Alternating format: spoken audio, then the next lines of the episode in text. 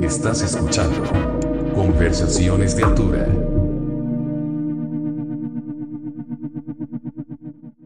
Hola amigos, welcome to Conversaciones de Altura. This is episode 95. I'm Joel. Thank you so much for tuning in tonight. Means a lot.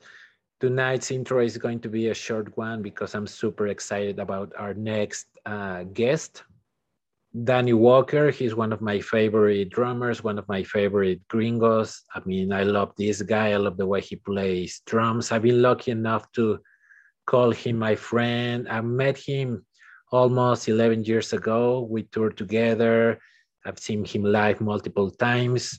Uh, I get to hang out with him every time he comes to Mexico City. So I'm super excited about our conversation.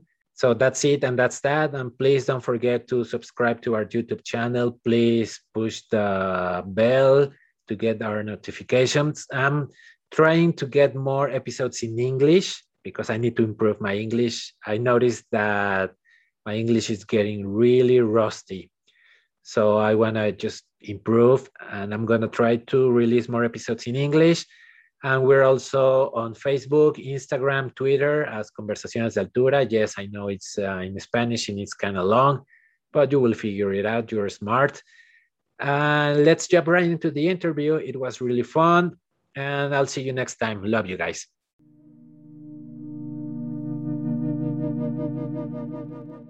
Hello, Danny. Thank you so much for doing the show, man. I appreciate hey. it. It's very good to see your face. It's been a long time. How are you, buddy? I'm doing good. It's good to see your face too. I want I want to start because with with this question, how did the connection with Mexico start? Because I mean, most of people don't know, but you have strong ties to my country. I mean, a lot of people love you. I mean, including myself, we love you here. We have, we love you hanging around, having you hanging around, and of course, playing shows with your thousand projects you have. But when did it start, man?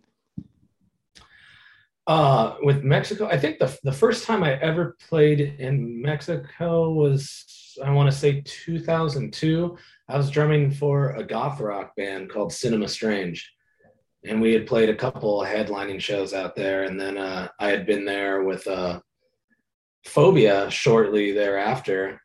Um, came over with exhumed for a festival. And just kind of established a lot of relationships with people out there. I mean mexico is always a wild time and a fun time and the shows are always awesome but let's start with how did you get into and i mean i know that you've been a drummer since you were like 10 years old but how did you get into like skateboarding and then punk rock? Was what came first skateboarding or the punk rock music? Punk rock came a little later. I think drumming drumming came first. Skateboarding came around the same time. I just i don't know what inspired me. I just was always attracted to this sort of like street rebellious sport you know um, i grew up in a town a city called Camarillo, which is very small. It's part of uh, Ventura County here in California. Um, and there wasn't a lot to do. And there were just a lot of skateboarders around here that would skate at the shopping centers and they would, you know, have their favorite spots, you know, staircases that they could fly off of and curbs that they could grind and rail slide down.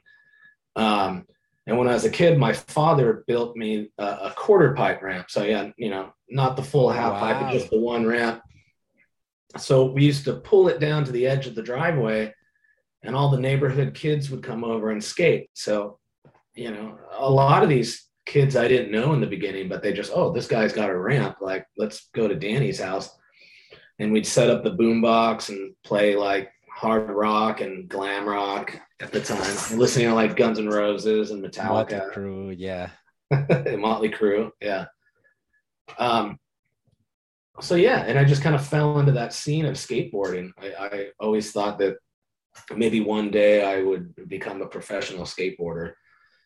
Um, right. Was, no, go ahead. Sorry. Oh yeah, you know, I, I felt at the time I was fairly good, but you know, at a certain point it was like, okay, music or skateboarding. I chose music. Right. Plus, I didn't want to risk breaking a bone or hurting myself. You know. right. I've been I've been talking to some friends about about the same thing. Like some friends in Mexico that they both do music and skateboarding, and their answer because I'm like you, like okay, what if you break your leg, you won't be able to play drums, or what if you break your wrist, you won't be able yeah. to play guitar. Yeah. And my yeah, friends are risk. like too risky, but they're like, life is a risk, carnal. You know, that's what that's their answer. And I'm like, is that like a skateboarder thing? You know, like, are you attracted as a skateboarder to danger? You don't care if you break your your bones. Well, it's kind of like what I would call an uh, adrenaline junkie.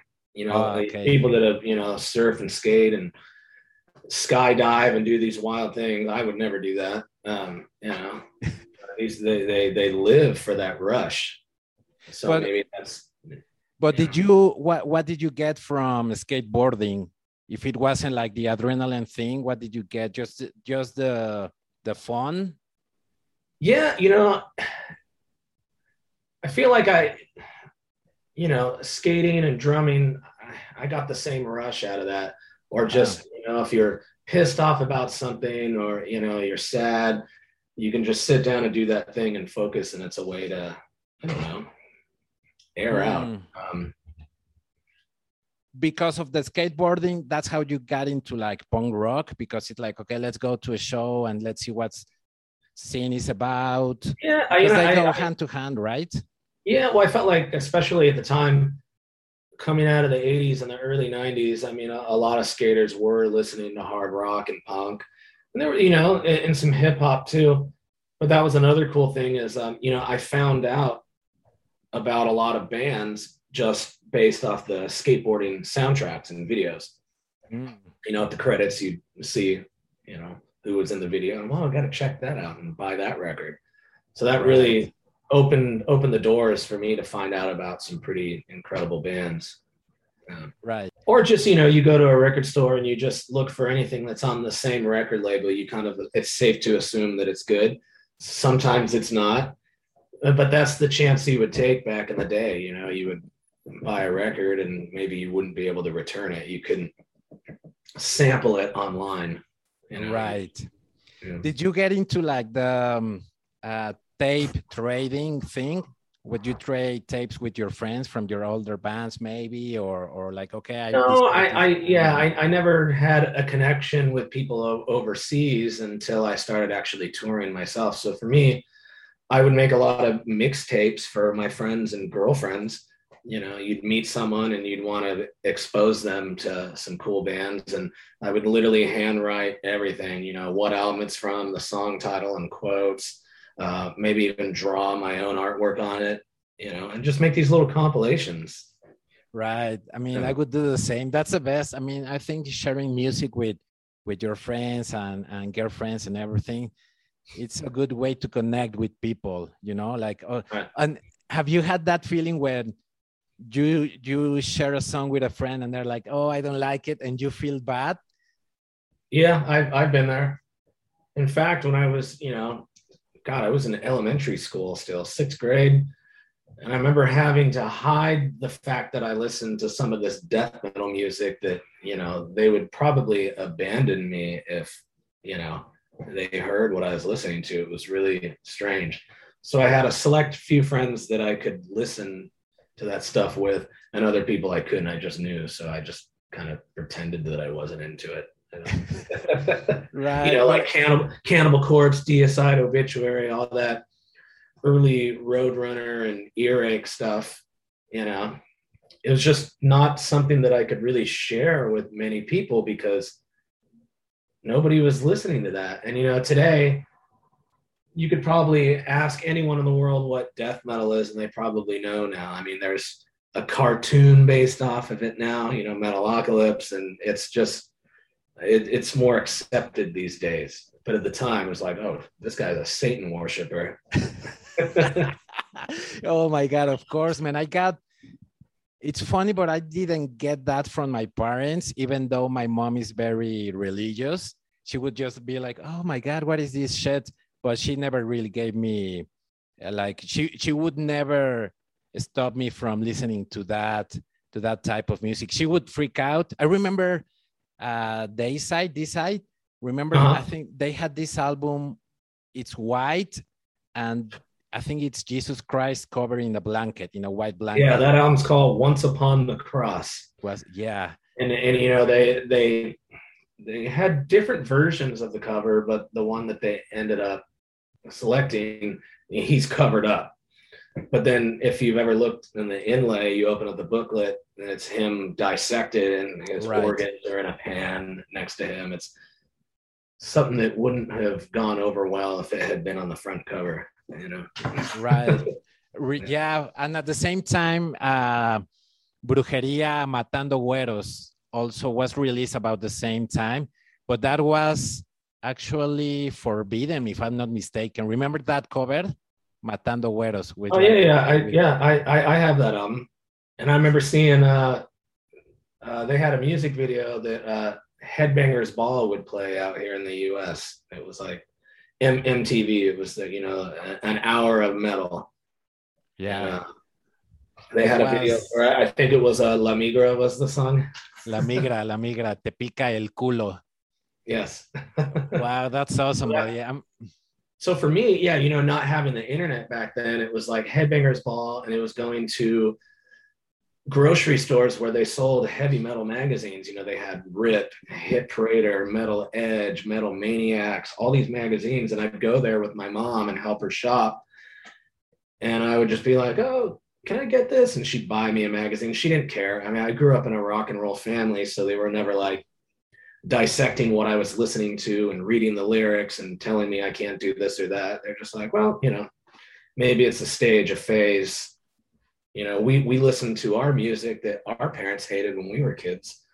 So it's you know, No, for sure, man. And it's always, I mean, you, you must know as a musician, as a professional musician, how important it is the support of your parents, you know, because that's that gives you a boost and it takes off like this pressure of, oh, my parents don't want me to be a professional musician. And that happens a lot, right? Unfortunately.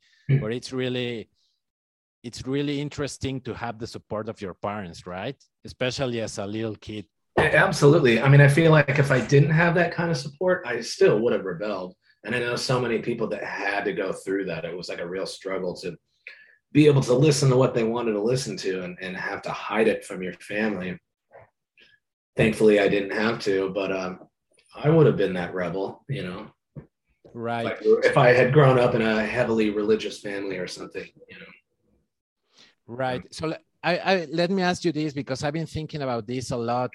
When you started listening to punk rock, what was it about that was uh, appealing to you? Was it the philosophy of the punk rock movement, or was it only like the music? Because for me, when I started listening to punk rock, hardcore, metal, it was always about the music. It wasn't really about the the philosophy. You know, like that came later. Right. It was about like the tupa tupa tupa and, and Right, right. Yeah, it was just you know the aggression and the intensity behind the music, and it was just angry, and it just and I I wasn't necessarily an angry kid growing up. I I grew up in a great household with a great family and had a great life, but I just something about it just you know I felt I could connect to it, and um the philosophy aspect was a big part of it too. Just kind of delving into politics a little bit, you know. Um, Mm, yeah, right. And I don't and know. then you know, it wasn't it wasn't the same old shit because you know it's funny. I grew up with classic rock, and I grew up listening to glam rock, and that went into heavy metal and death metal, and I didn't get into punk rock until after that. You know, when you're when you're a child or you're in your youth, you're kind of striving for some sort of identity. You know, I only listen to this, and this is what I'm about. Blah blah blah. Well, when I got into punk, suddenly I thought death metal and heavy metal was lame. It was cheesy. So I sold all my metal records and I got into like, you know, Misfits and Black Flag and Minor Threat. And, you know, I'm like, this is what I'm into now. This, you know, this is my identity. And uh, I got into, you know, old school punk, whether it be from the States or the UK, listening to bands like Discharge and The Exploited, GBH, Crass, you know, you name it. Um, and then I guess I just I don't know. I just felt I was on a new a, a new path, and I, I hated everything that other stuff stood for. But then I started getting into more hardcore punk, which led me into grindcore. Oh. And then I'm thinking, this is all very similar to death metal. I see where all these bands have influenced each other in some way. You know, a band like Slayer, you know, grew up on suicidal tendencies and DRI and stuff like that. Um, Dead Kennedys. Right. Um, and then obviously grindcore, you know, bands like Napalm Death adopted those the the political aspect. You know, bands like Crass, you know, right, like heavy left, socio-political stuff. So at a certain age, I'm just like, you know what? I'm kind of into everything. You know, I don't know why I'm being such a snob. And I regretted selling all those records that I had. and I've always had this question: Why did you decide to go through like like the um, yeah like the hardcore, well, grindcore metal metal uh, route instead of maybe going through like the jazz route? You know what I mean? Because you have the, the how would you say chops chops to to do both. Yeah. the chops to be able to do both. Um, really what opened the door for me with like jazz and funk, uh, soul and, and hip hop and, and other things outside of what I was really into was taking drum lessons. I studied with this guy, Al Velasquez, and, um, you know, if you want to do this, you got to do that. And, you know, he put me through some, you know, rigorous curriculums and, uh, I studied different styles of music and, um, you know, even if I thought the music was lame, there was always something I could grab drum wise out of that. And like, well, you know, what if we take that and apply that here in a metal song or do that? Which is mm. what a lot of these progressive metal dudes have done over the years, you know. You know right, right. Rudiments and chops. Right. Um, but you never really thought about like, okay, maybe this jazz thing because jazz i think it gives you more options right? More options as in a lot of improvising. Freedom yeah freedom. Yeah exactly. And as a drummer or as a musician in general i think especially when you're a, a trained musician i think that's what in some way you're looking for to be more free mm-hmm. in music right? Right. So i guess my question is did that attract you at some point? Like maybe I, I, should go that way because i feel more free or did you i guess you found your freedom in in prog metal. I think i mean like i said I, i've always been a metal guy and a hardcore guy death metal guy but alongside of that taking lessons and and listening to jazz records and, and listening to people like uh, Elvin Jones and Tony Williams and all these guys that shredded in a completely different way. That was like really influential and interesting to me and brutal in its own way. Um, and then I just, uh, I, I think that the gateway for me was, you know, the band Death like the progressive era when they had Sean Reinert and Gene Hoglan, you know, when Human came out and you have individual thought patterns these guys were doing something completely different than the other death metal bands. You know, it, there was sure there was screaming, but there was like a lot of melody in the guitar riffs, and there was like all this tinkering and accenting stuff. And uh, you know, I stole a lot of my ideas, and you know, from guys like Sean Reinert and Gene Hoglan. You know, that was. Right. Yeah. And you got to tour with them, right? With with Sean, didn't you yeah. take for him? Also? Yeah yeah that was the it was uh yeah it was with the uh cynic intronaut and dysrhythmia. I think that was like 2011 i think that was right after the the helmet tour the previous year. Right um, right. that could have been the same year. It's it's all blurry now but um yeah uh, and rest in peace sean. You know he's he's a great guy. We we got to tour together. You know one of my biggest influences uh, we even got to do a drum clinic together through a Sick Drummer magazine. Wow. We did this huge drum clinic up north, and it, it I mean, I, I, was asking myself, why am I even in the same room with these guys? You know, it was surreal. I want to go back to Uphill Battle. That was like the first band you started touring with, right? Like the first. Yeah, that that was that professional was, band. Yeah, that was the first band to ever get signed to a record label or go on a on an actual tour. I played in in a bunch of local bands before that, and with Uphill Battle, and it was just regional shows. It was just playing in different areas in California. That was about it. I think before we got signed or went on an official tour, I think we played some shows in Arizona and we were really excited about. They're like, oh, you know, we're playing shows in a different state. How cool! Um, but that was really the the beginning. I was like, shit, I'm doing something. You know, this is getting signed to one of my favorite labels at the time, you know, Relapse, who had a roster of so many amazing bands at the time and still does, you know. Right. They they never fail. They pick up some of the best bands in the world.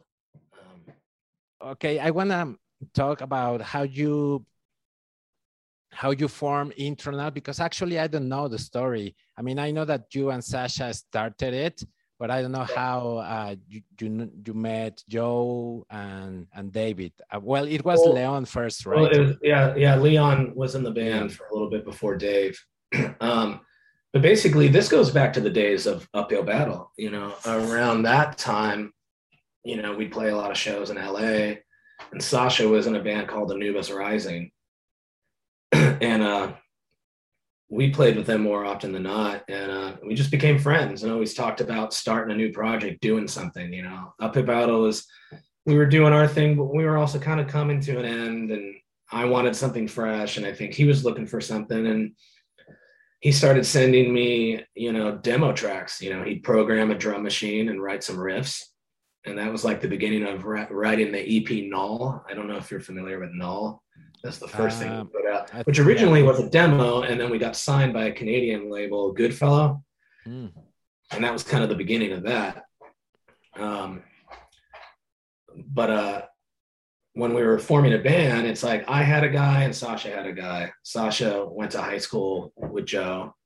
You know. Oh, cool. I know this guy. He's a good friend of mine, phenomenal bass player, which we all know he is.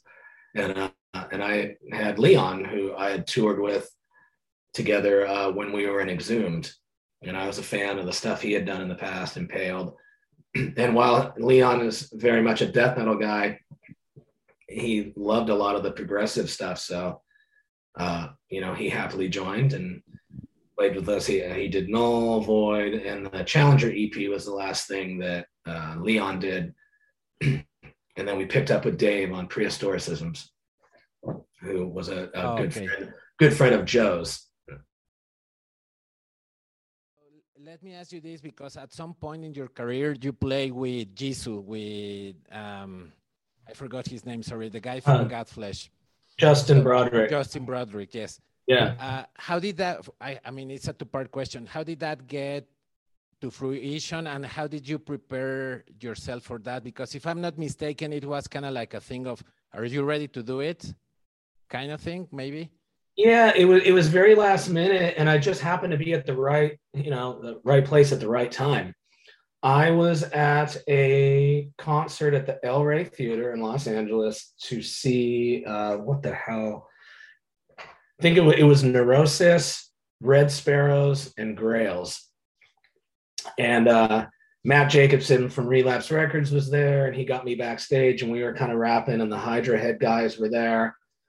And some of them knew me to, you know, for who I played with in the past and knew I was with this new band Intronaut. And, um, you know, Mark Thompson hit me up and uh, said, Hey, are, are you interested in doing this session gig? You know, Jesu has this um, tour booked with Torche and Isis and uh, their drummer can't do it. Uh, Ted Parsons, who's phenomenal. He, you know, he played with uh, Prong, Swans, Killing Joke, uh, Godflesh, and and Jesu. He and um, he couldn't do it, so they just needed someone quick.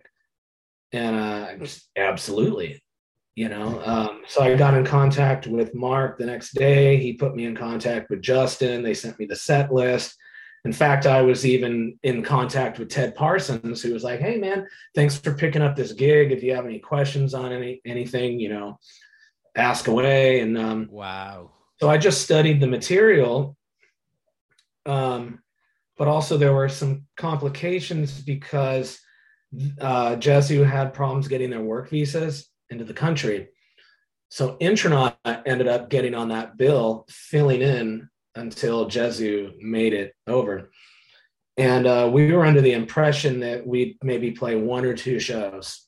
You know, it started off in San Diego, but we ended up going as far as from San Diego to was it DC? Yeah, I think DC was the last show that Intronaut did. So we did the majority of that tour. It took Jesu that long to get over. And I'd wow. never met these guys in person. We never rehearsed in person. And our first show was at the Irving Plaza in New York City on that tour, sold out show. No shit. I'm nervous as hell because I'm like playing with someone that I completely admire and grew up listening to. And while that music is really simplistic, still it was like a lot of weight on my shoulders. Um, but anyways, that's how that happened, and it, and we carried out the rest of that tour. And man, wow. what an experience! Yeah, for sure, man. So mm-hmm. it was it was like one, two, three, four, and then you started playing just like that, no rehearsing, no no rehearsal. I mean, we talked a little bit backstage and then we got on and they drew the curtains and there's a sold out crowd and just like, well, here we go. Wow. no turning back here. were, were there any notes regarding? I mean, I haven't seen Jesus live. I would love to see Jesus live, but uh, I haven't had the chance. Oh, it's like a religious experience, man. It's uh, it's loud. Oh, I bet, man. I bet. It's loud.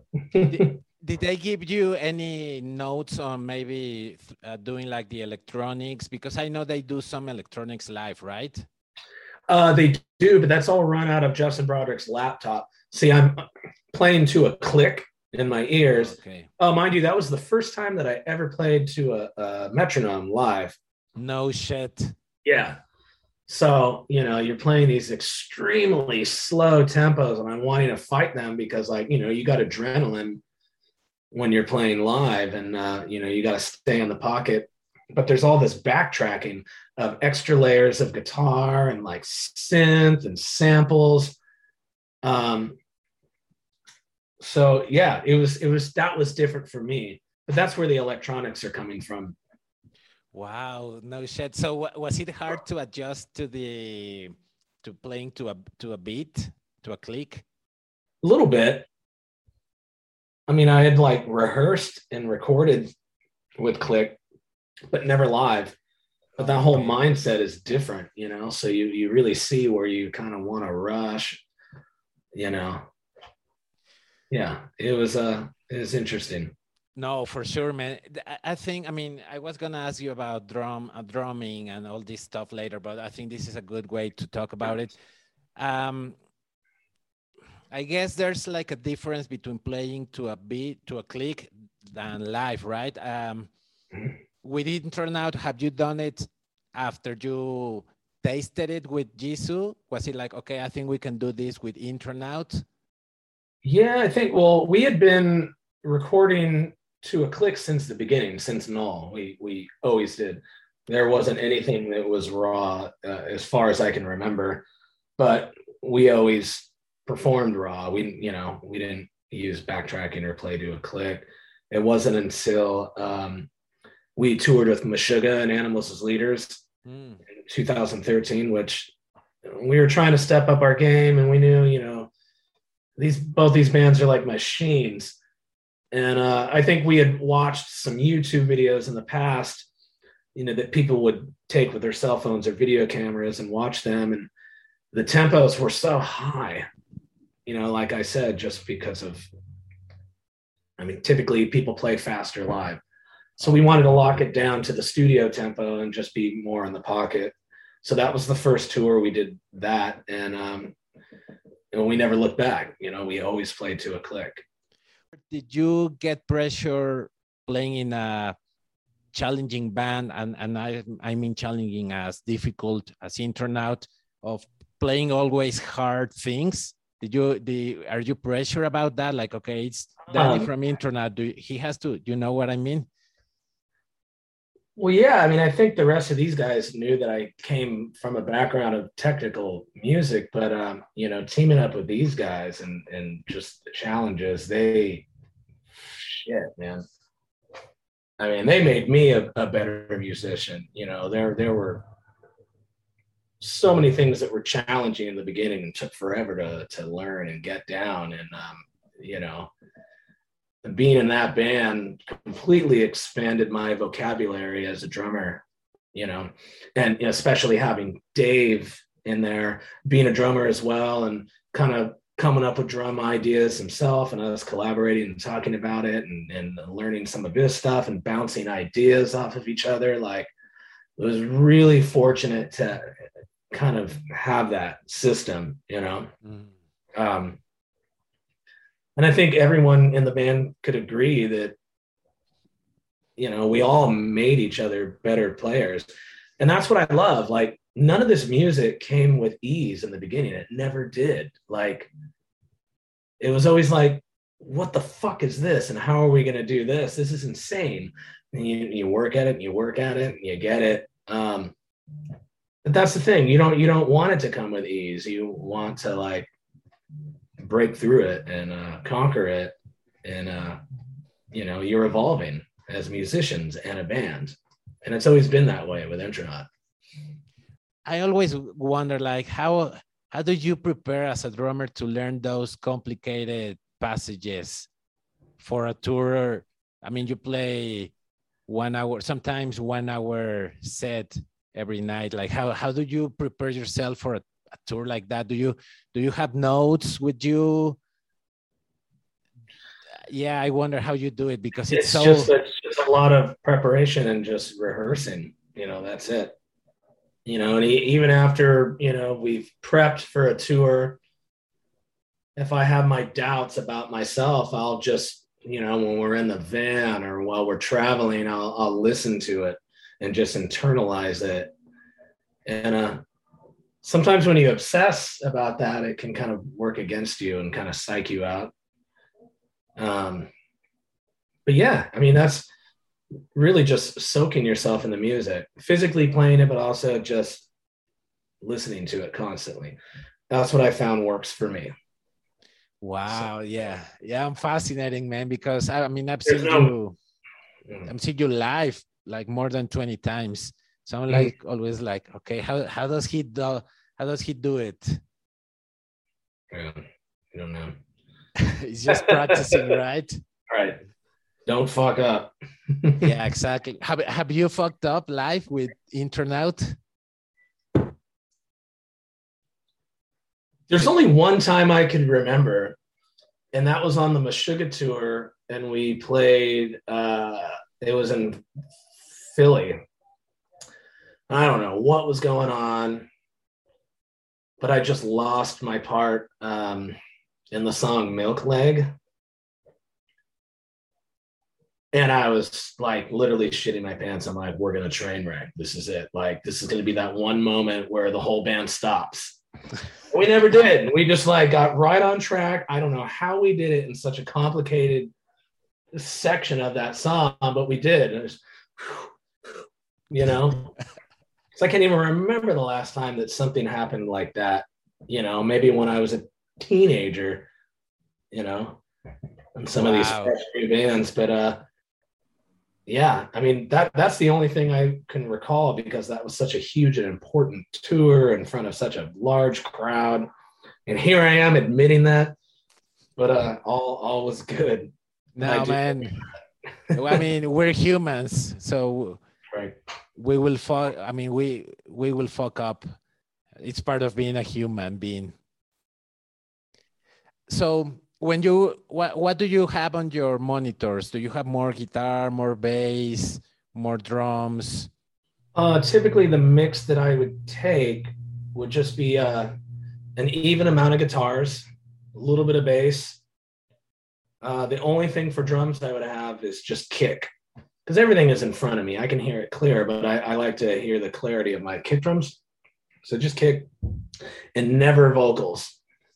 I just never just no. like I trust what they're doing, but I just don't want to hear it. I just need to be locked into the music and all that. It just it's mushy and there's just too much, you know. You just need a little little guitar, a little bass, kick drum, done. Wow. So it, so not even bass because you said that it it has more guitars than bass. So guitars are more are like up than bass. A little bit, yeah. Um I mean it's definitely necessary to hear Joe. For sure. But there were a lot of songs where we would kind of play against each other, you know. Mm. You know, kick, bass, kick, bass, back and forth, one and two and three and and uh if I hear Joe too loud, I, I tend to want to lock into him. So I kind of need to intentionally I need to ignore him to keep wow. with what I'm doing. So I would just keep him a little, you know, deep in the mix. And just get enough, but not like overwhelming where I'm distracted. Right. Wow. So what about with a band like Cephalic Carnage, where when it's like different vibes, different musicians? How how do you how do you prepare for that? And for example, do you play with with a kick? Sorry, with a click? Click. Uh, not with Cephalic. Okay. There's like so many random tempo changes and where things ramp down and ramp up. There, no, no click for that band. No way. But uh, as far as like what I want in my ears, is generally the same. Just an even amount of guitars, no vocals, a little bit of bass, kick drum, with all bands. Yeah. Wow. So so you don't.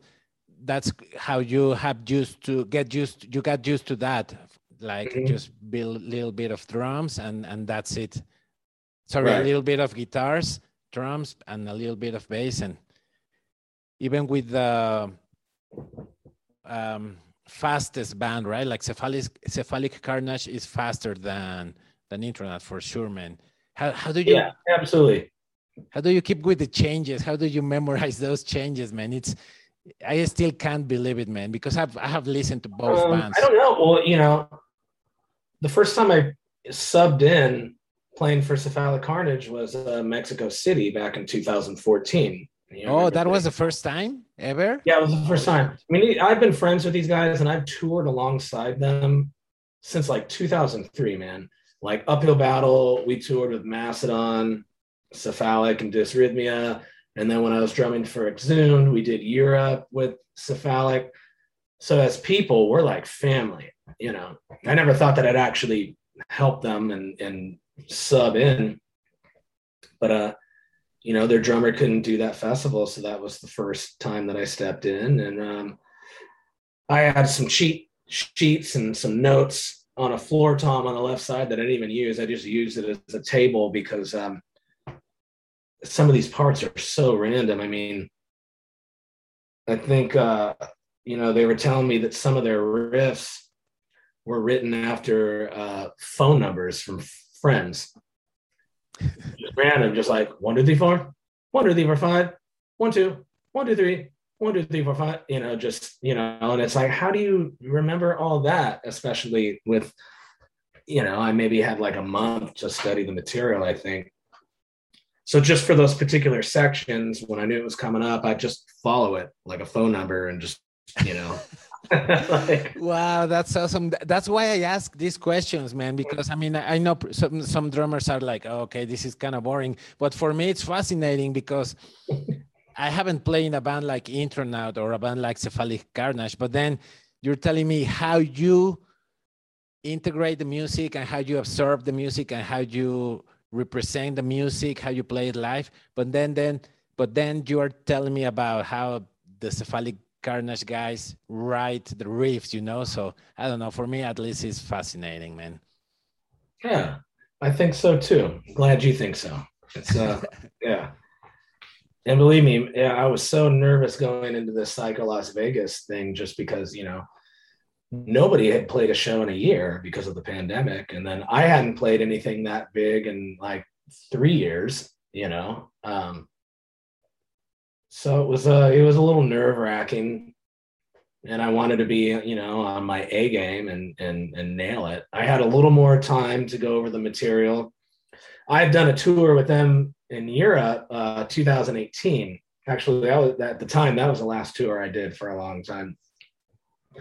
So we basically did the same half hour set we did in Europe and added like maybe four or five songs to it. So I only had to learn, you know, four or five new tracks, but um, you know, there's their material is not easy.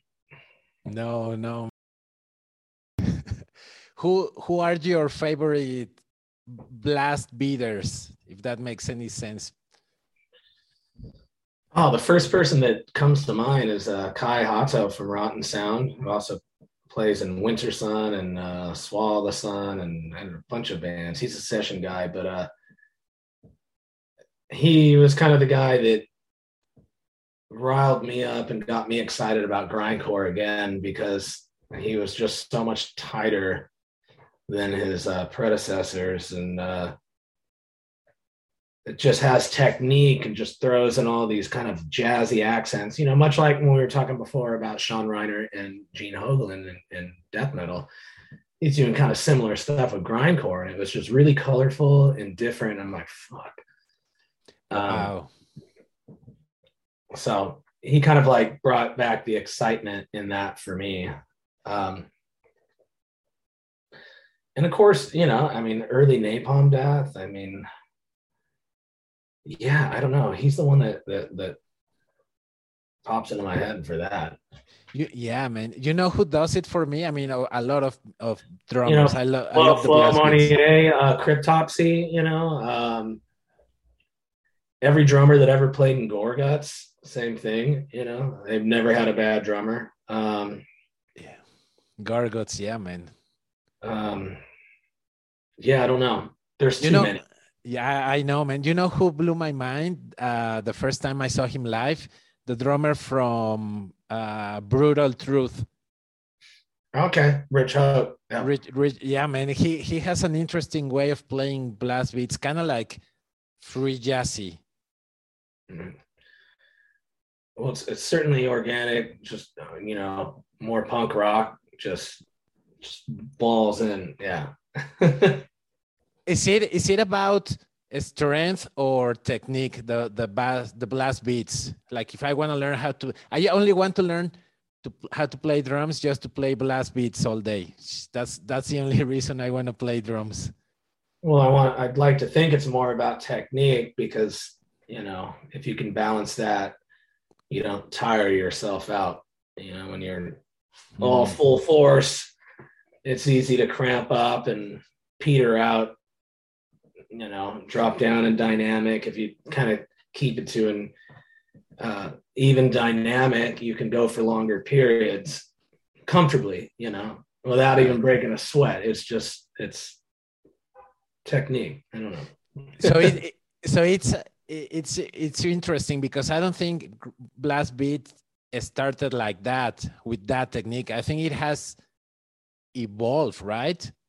To a oh, point oh, absolutely. where I mean, if you look at you know, you know, bands like Repulsion and Napalm Death and what these guys are doing, you know, you know, look at you know Mick Harris from Napalm Death and just pummeling away. You know, just it's it's more raw and kind of caveman and um, just more punk rock.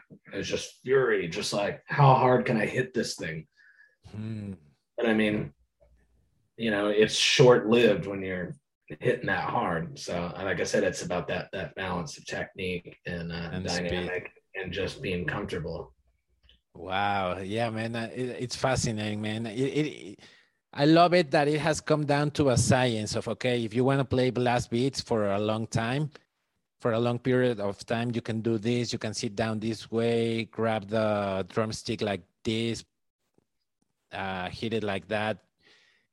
And I, I always thought that blast beating was like only just like okay just hit it like you said hit it hard and and go fast as you can but then i started hanging out with our mutual friend in mexico leo leo padua mm. shout out to him and every time i go see him live he's always like focusing on technique and that's when i'm like okay, that makes a lot of sense. It's not just like ah, like machine gun. All right. Well, that's when you're going to have more longevity, and you know, the dynamics will be smooth. You know, you know what I mean. Right. You know, like just dropping in volume constantly. It's just more consistent. Well, yeah, for sure, man. So now let let me ask you this: You have reached a level of drum playing that it's on top of the top. How do you um, how do you challenge yourself and and what's the goal if there's any goal of okay now I am to this point of of I have this level of technique what do I want to do? Where do you go from from this level of like the top of the top drummers? How how do you evolve? Or you know what I'm trying to ask you? Yeah I think so. I don't know. I think this is kind of the difference between practicing and jamming. I think I'm guilty of just jamming. I kind of just play a lot of things that I'm comfortable with. I don't necessarily, I don't think lately I've challenged myself a lot with new stuff. I'll pull up videos and I'll, you know, watch drummers on YouTube and Instagram. I mean, no name guys, young guys that are like doing phenomenal stuff and, you know, might grab an idea here and there from them. But I mean, yeah, I don't know. Not really, to be honest. Maybe maybe I, I should be practicing more, like real practice. You know. Um. Yeah, I just kind of like work with with what I have in my backpack as far as like drumming skills and technique, and I just kind of jam out and you know, we'll improvise and come up with ideas on the spot and record them and uh, be like, that's cool. And, you know, don't forget that. Um, it's about it. Right. Uh, is there any, or are there any specific genres that you would like to explore that you haven't explored deep before? Uh, maybe more in, in, in Latin music because I think I'm fascinated with like the the independence between the feet and the hands is like pretty incredible with what you know some of these drummers do. Um, right. Yeah, this independent limb coordination and super crazy polyrhythmic stuff that, excuse me, can easily be used in in metal music or whatever you want to do with it.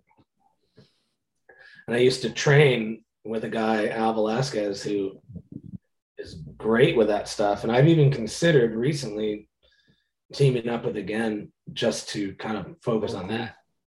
You know.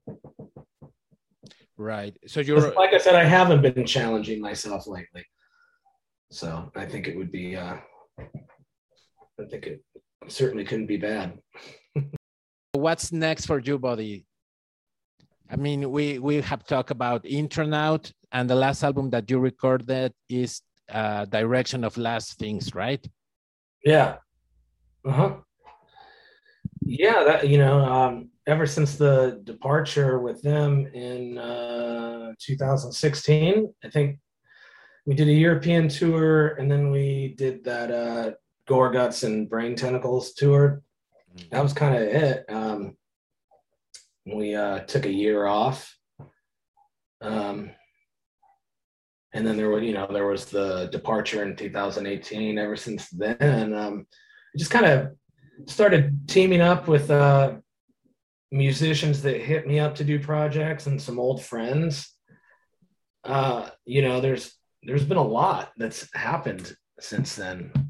Yeah, um, for for sure. No, I mean, if you want to talk about uh, the departure of Intronaut, please be, uh, more, you're more than welcome to do so, brother. Because I think yeah. it's it's important for people to know, and and people might be wondering, uh, like what happened there, right? Right, absolutely. Um, you know, well, when we, let's see, after we did some heavy touring, direction of last things, you know, the band was kind of burnt out. Uh, we took some time off. Uh, Sasha was in the uh, middle of uh, a, a, growing business, you know, his guitar company. And uh, I think with everyone being burnt out and some of, some of us being guilty of kind of like flaking out on band practices, uh, you know, me and some others, I think he just kind of got burnt out on that and kind of over it and uh, basically threatened to quit the band. And we convinced him to stick around and just um, take a year off. So that's what we did. 2017, we pretty much didn't do anything. I focused on some other stuff and, um, you know, I was living my life in Long Beach and 2018 we started to touch on on new ideas and work on songs you know sasha and i were you know trading demos back and forth for what would be their their last album and um, you know, I had some relationship troubles and some allegations had surfaced of domestic abuse, which were false. You know, it was uh, completely vindictive. Um, you know, I was never uh, convicted, charged, arrested, or of anything approximating domestic abuse, nor do I have history of that, uh, being a violent person. Um, so it's just, uh, it was a really it's a really hard time. Uh, and when that surfaced, there was kind of like this social media uproar, and people popped up out of the woodworks that might have had some irrelevant grudges from the past and wanted to, you know, I don't know. It's like people just talk shit with no consequence on the internet, um, pass around false information and slander and spread gossip. Um, and so do some of these metal publications when they catch wind of that. Um, and I think at the time, Intronaut was pressured, and people gave shit to the whole band for my allegations. And I feel they had no choice but to cut ties because you know the band is a business. Right. You know, Sasha's got his business. Um, yeah, I mean that's really all, all I can say about that. And um, you know, there's a lot of gray area. It's not so black and white. and there's two sides to every story. And, you know, it's just kind of like pick a side kind of thing. You know, there's no proof of anything. Um, just a talk, just the result of a toxic relationship gone wrong. Uh, that was the result. Right. Uh, and, you know, they, they chose to make their statement after I made mine, which mine was kind of a knee jerk statement. Um, and I don't know if that made things better or worse. I think it made things worse at the time. Um, but that's just how things kind of go these days, you know. I mean, no, for sure, man. And because you know the the court of public opinion is so easily swayed these days and you don't necessarily need proof of anything you just need some sort of outcry mob mentality. And everyone kind of jumps on it and takes it as fact.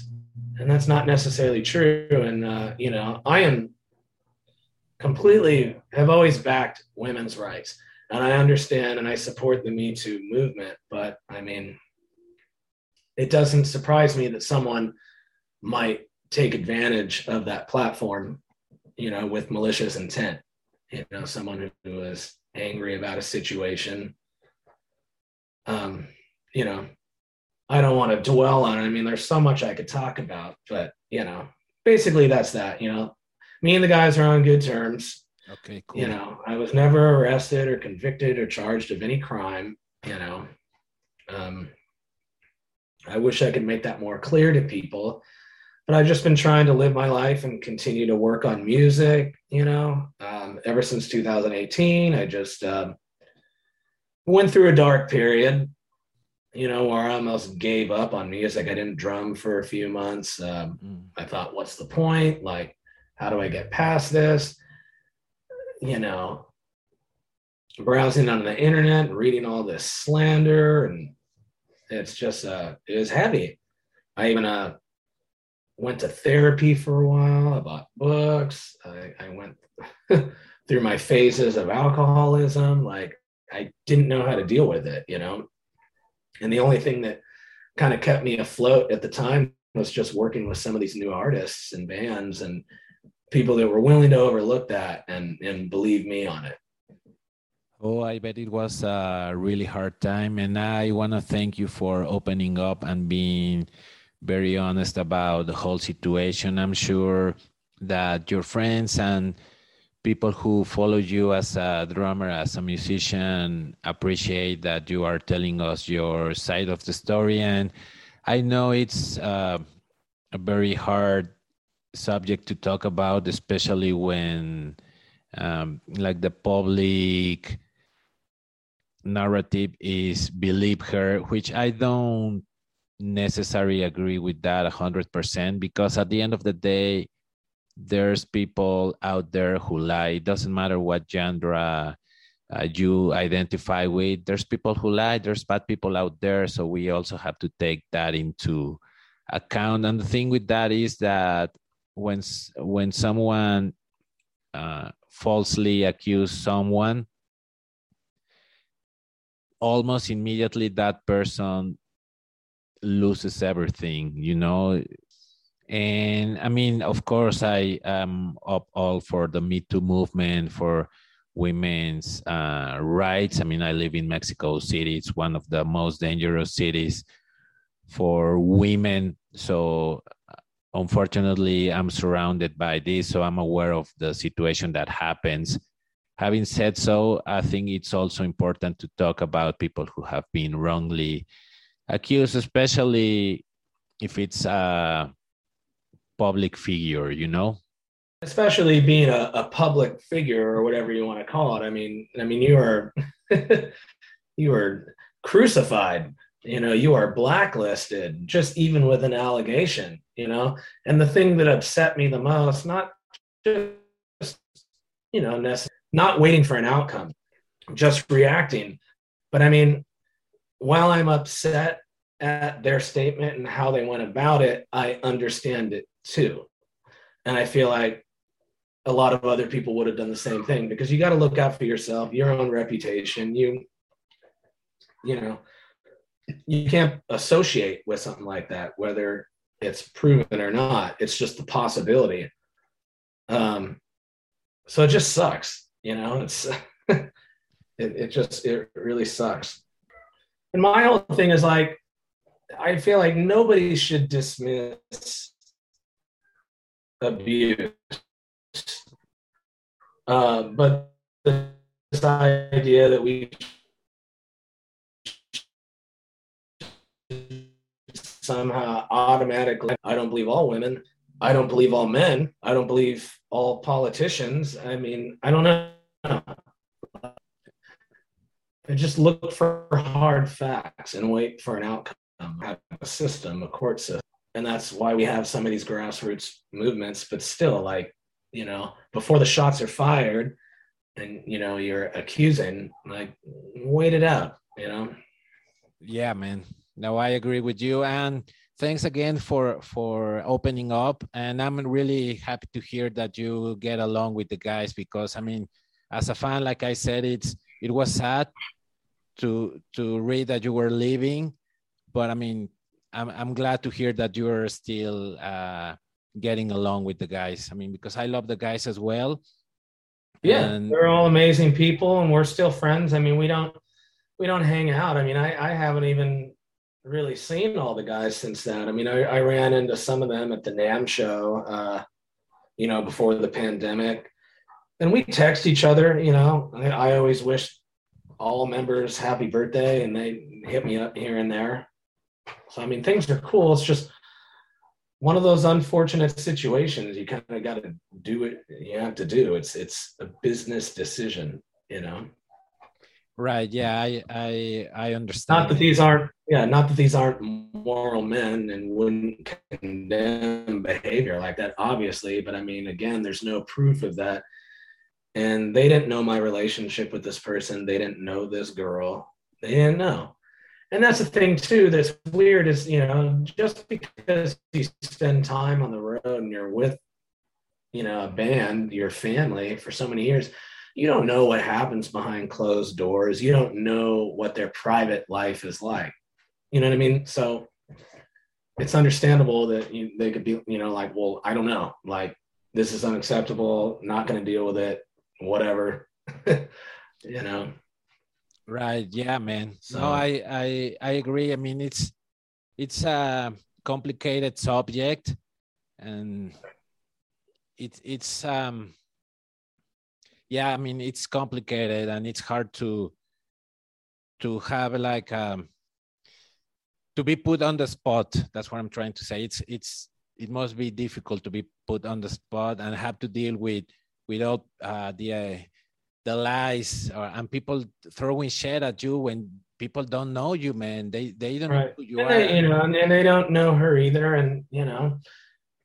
And even though I'd love to, I'm not going to throw her under the bus. But I mean, she is someone with you know a violent history and has had to go to anger management and past relationships and you know i kind of blame myself for staying involved in toxic situations which i kind of had a history of over the years i'm sure you kind of know but like you know i just and that's the main thing and i think with the allegation surfacing, it was just kind of a nail in the coffin for them. It was just kind of like, well, you know, Danny kind of has a dramatic past, and my work ethic was kind of slipping at the time.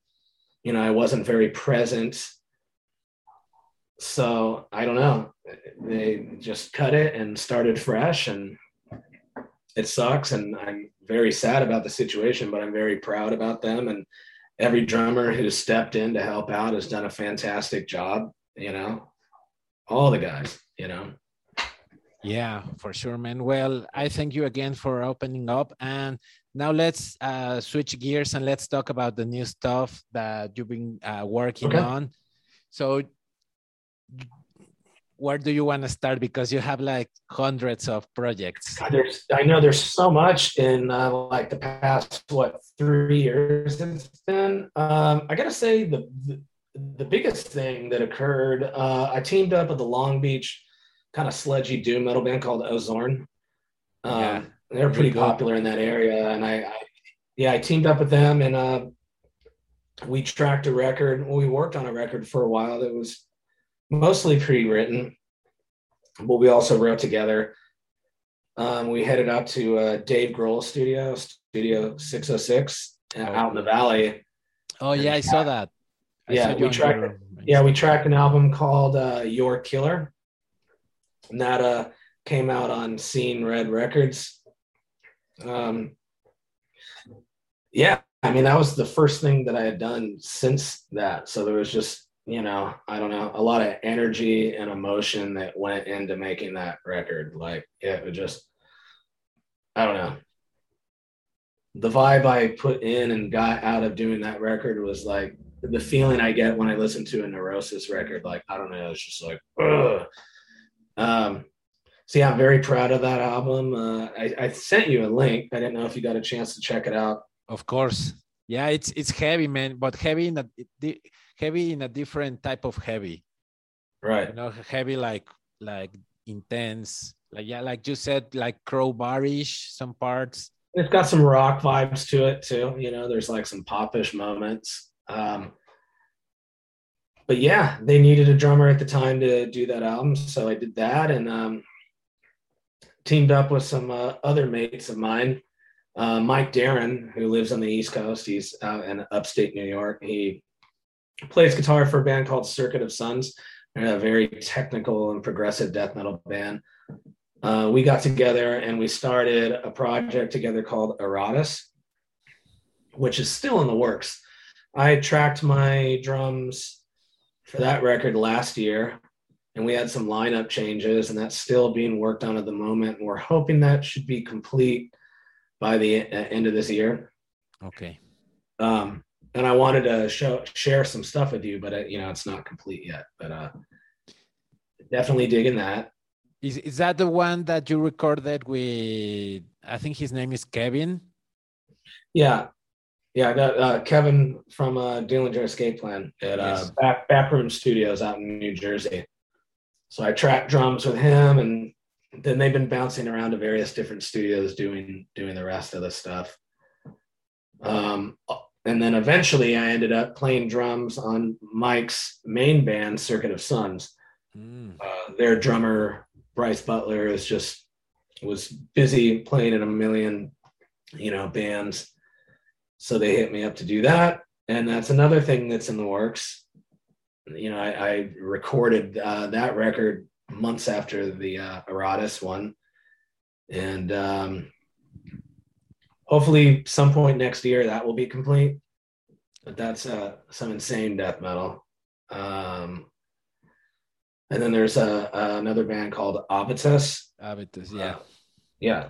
My buddy Russ Brownfield and I started that project. Uh, he's from Oklahoma City. Oh, cool.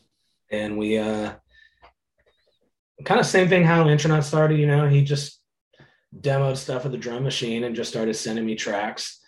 And then I would, you know, send me a click with a scratch guitar and I would send my drum ideas back and we'd bounce back and forth. Uh, we did an EP called Machina uh, back in yeah, about a year ago, I guess. This is all kind of around the same time.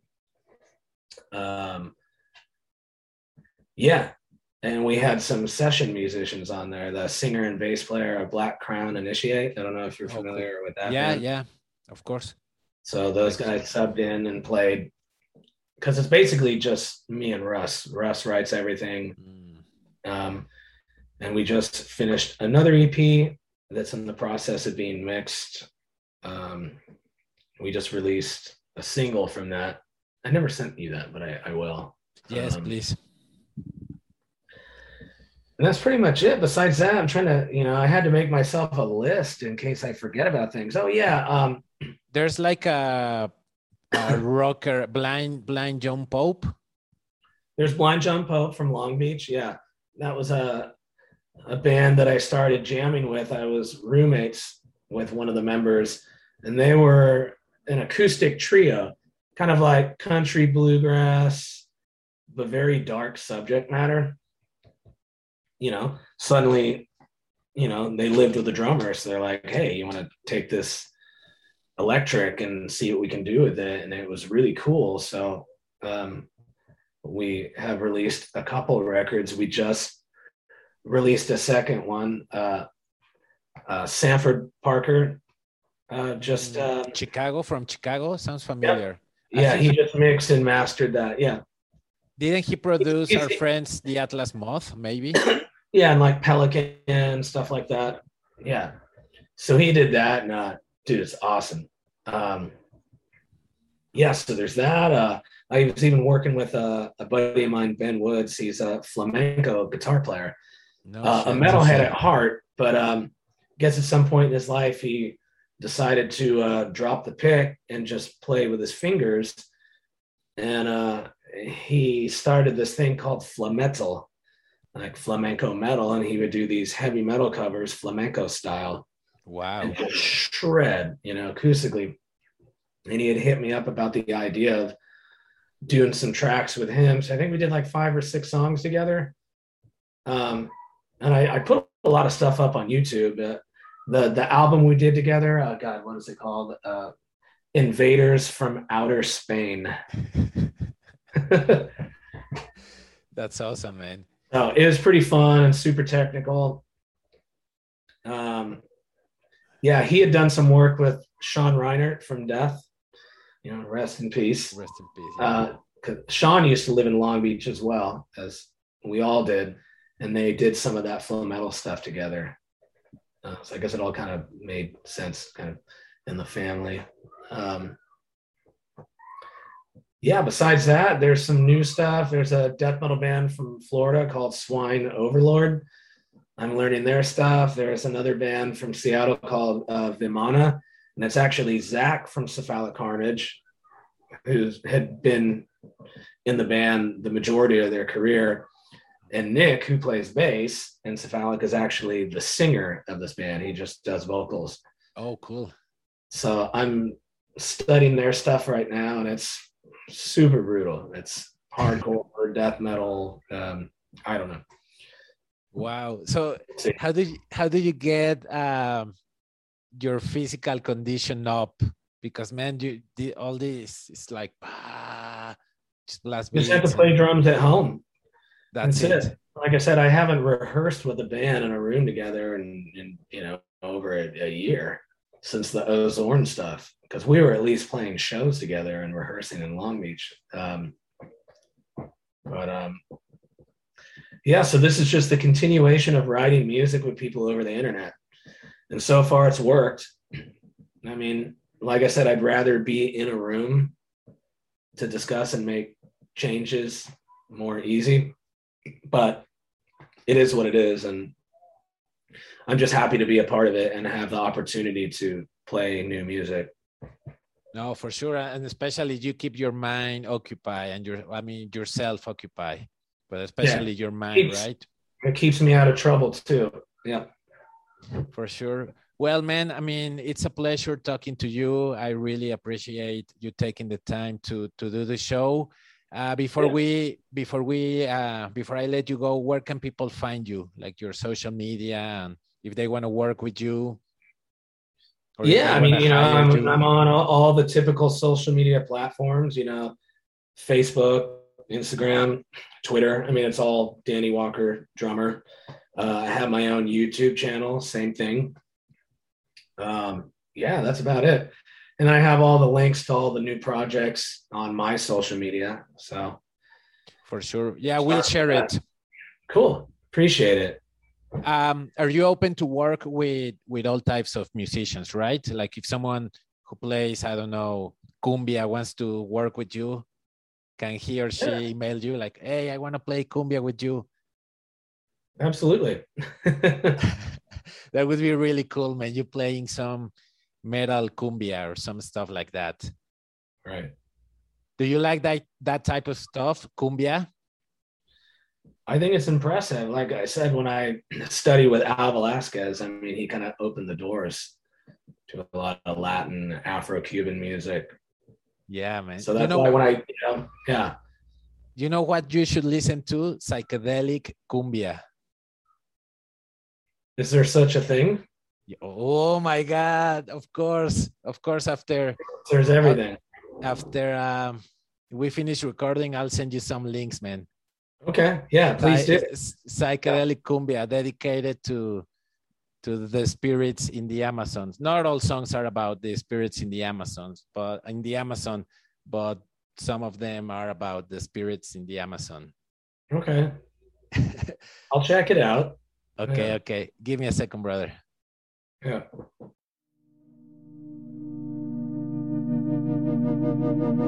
Acabas de escuchar Conversaciones de Altura.